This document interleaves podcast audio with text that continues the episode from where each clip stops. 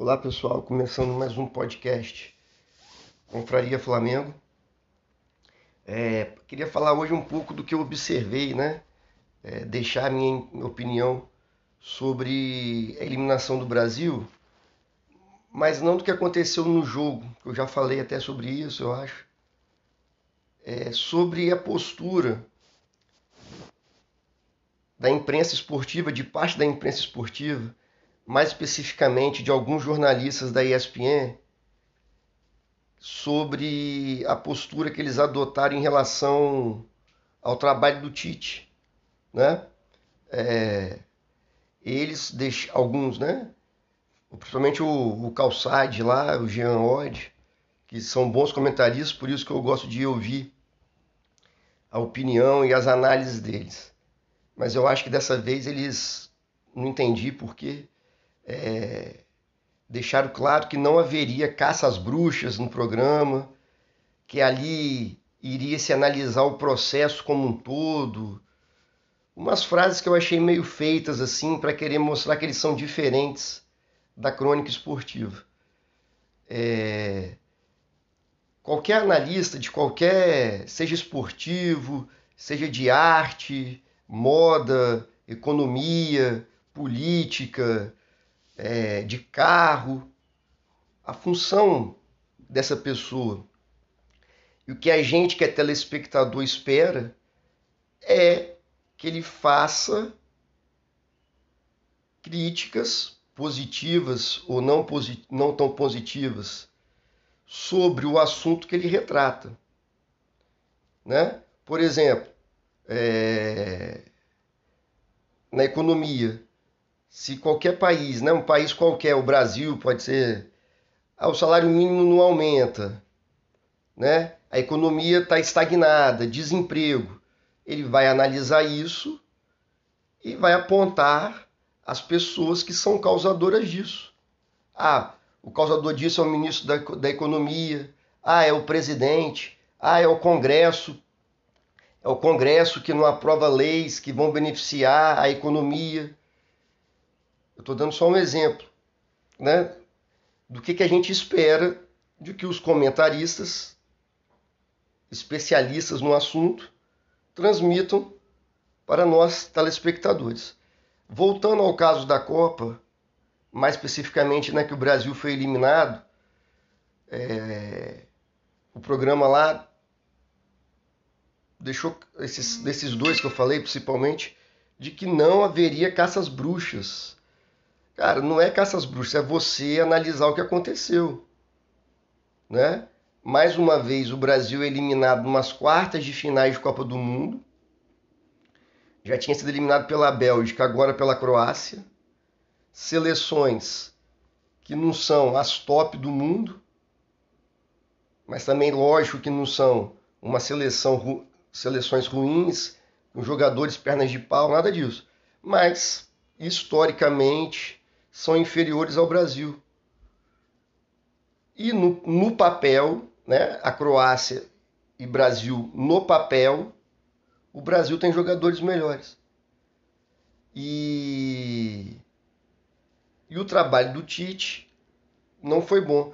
Então não faz sentido. Aí o que eles falaram também é que eles não iam analisar o trabalho do Tite apenas por um jogo que ia analisar dele o trabalho como um todo. Oito anos do Tite.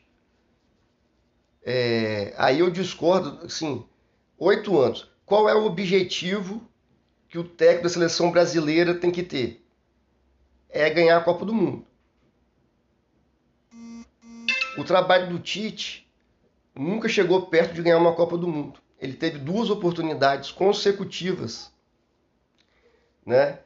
Já teve técnico que treinou o Brasil mais duas vezes, mas em Copas saltadas, assim, treinou, por exemplo, o Parreira treinou em 94, depois de 2006.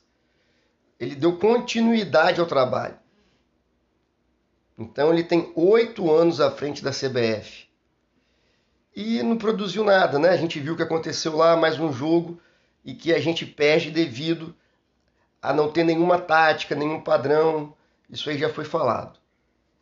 Então a postura de alguns comentaristas da ESPN é que o que aconteceu no Brasil contra a Croácia foi circunstancial, assim, como tivesse o jogo do Brasil, o péssimo jogo do Brasil contra a Croácia, tivesse sido um ponto fora da curva.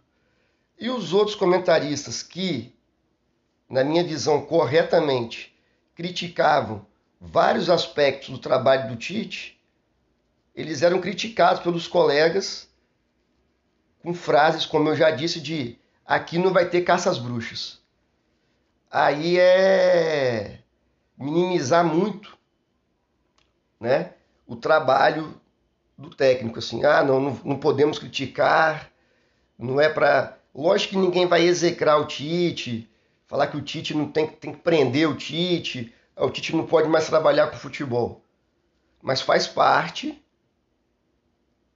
né, da profissão de analista de futebol, comentarista, passar o que se vê no jogo.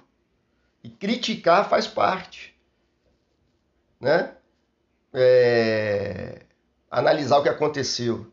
Outra coisa também que me pegou muito foi essa frase. É, engenheiro de obra pronta.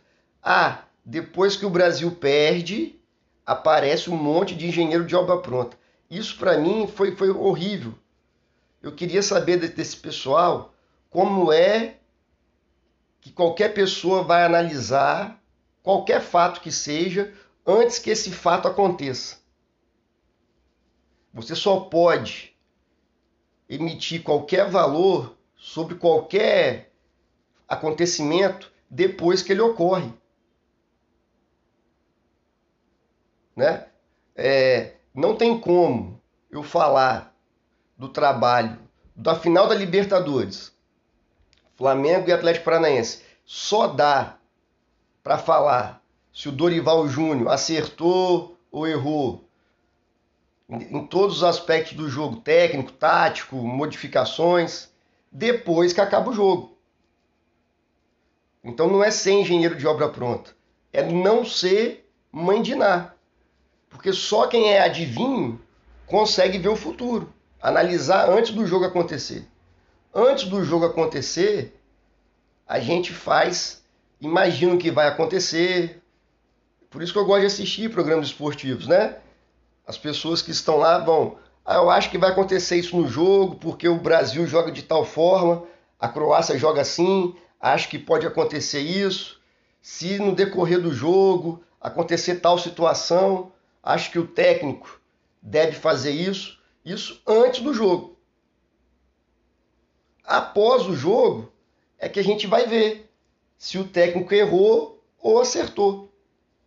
Porque antes não dá. Antes do jogo só dá para fazer suposições.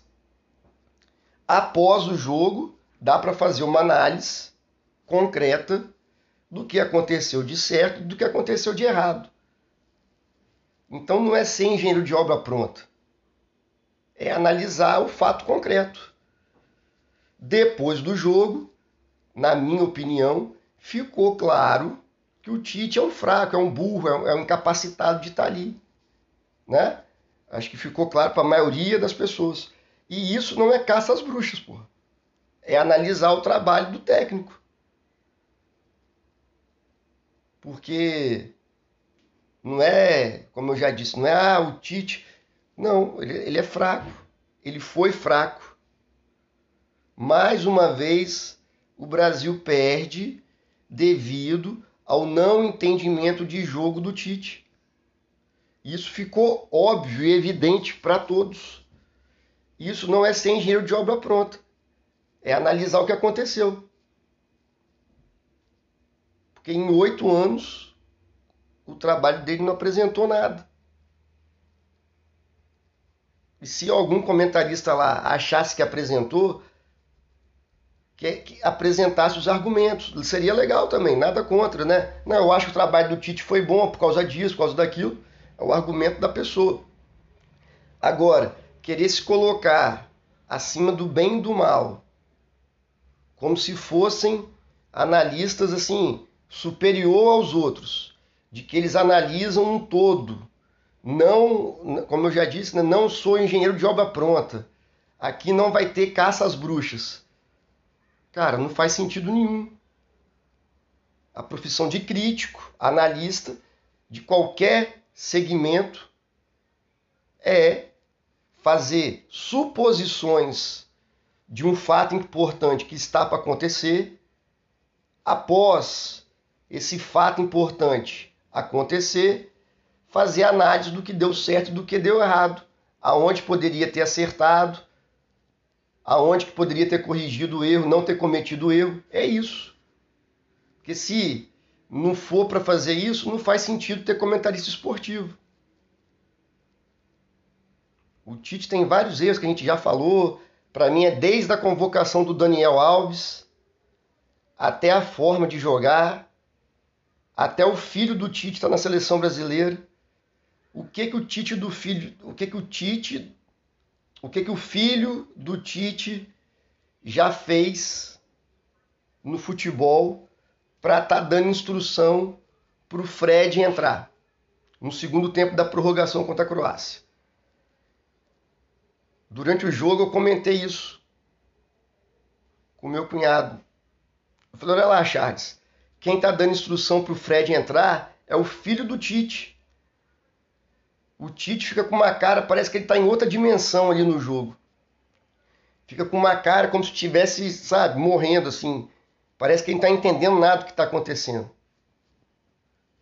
Então é isso. Esses questionamentos, desde a convocação, da escolha tática, de jogar sempre da mesma forma, de sempre substituir seis por meia dúzia. Eu acho que isso faz parte da imprensa esportiva. Cobrar, questionar.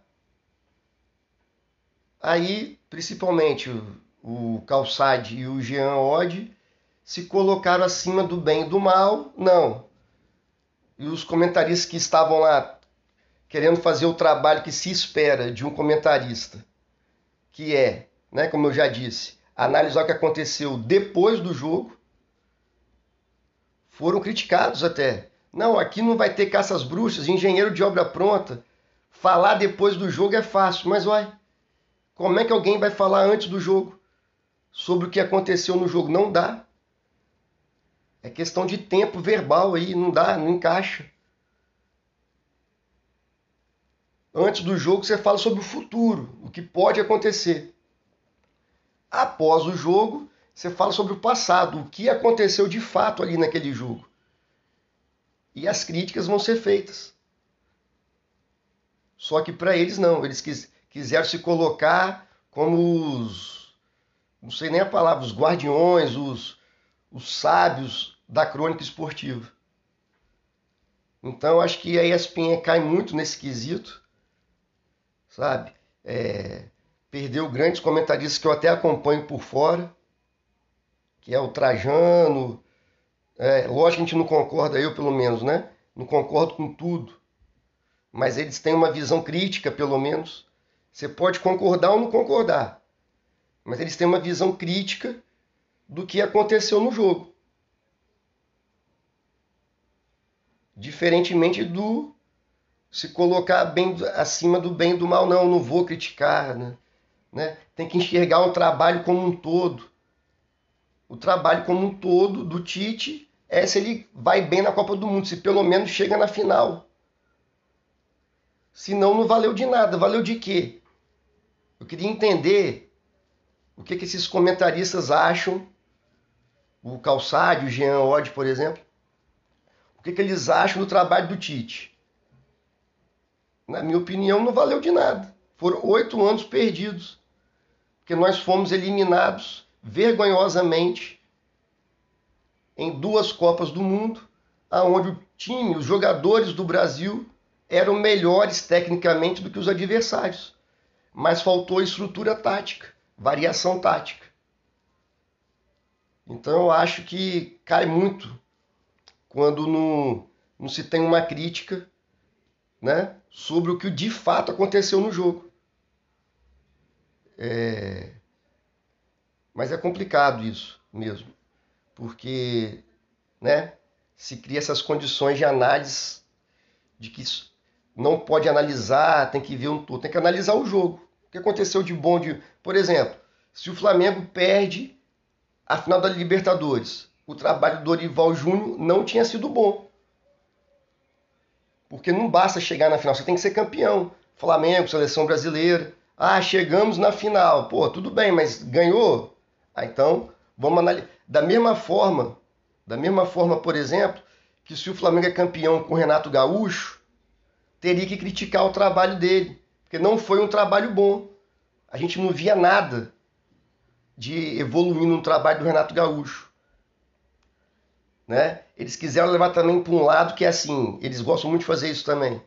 Ah, ganhou, tá tudo bem, perdeu, não presta. Não, isso é uma análise rasa. Mas não é porque ganhou, no caso lá do Renato Gaúcho, que eu não gosto nem, nem, nem porque eu vim tocar nesse assunto. Mas você não via nada no trabalho dele. Ah, o Tite perdeu, tá tudo ruim? Ah, só porque perdeu tá tudo ruim? No caso do Tite, sim. Se você for observar oito anos de trabalho do Tite, não tem nada, não tem evolução, não tem nada. Valeu, pessoal. Saudações rubro-negras. É... No dia 31 de dezembro eu vou fazer uma retrospectiva aí anual do Flamengo, como é que foi o nosso ano de 2022. E agora que oficializou, né, a chegada do Vitor Pereira, falar um pouco do que a gente pode esperar do nosso novo técnico. Saudações rubro-negras, abraço.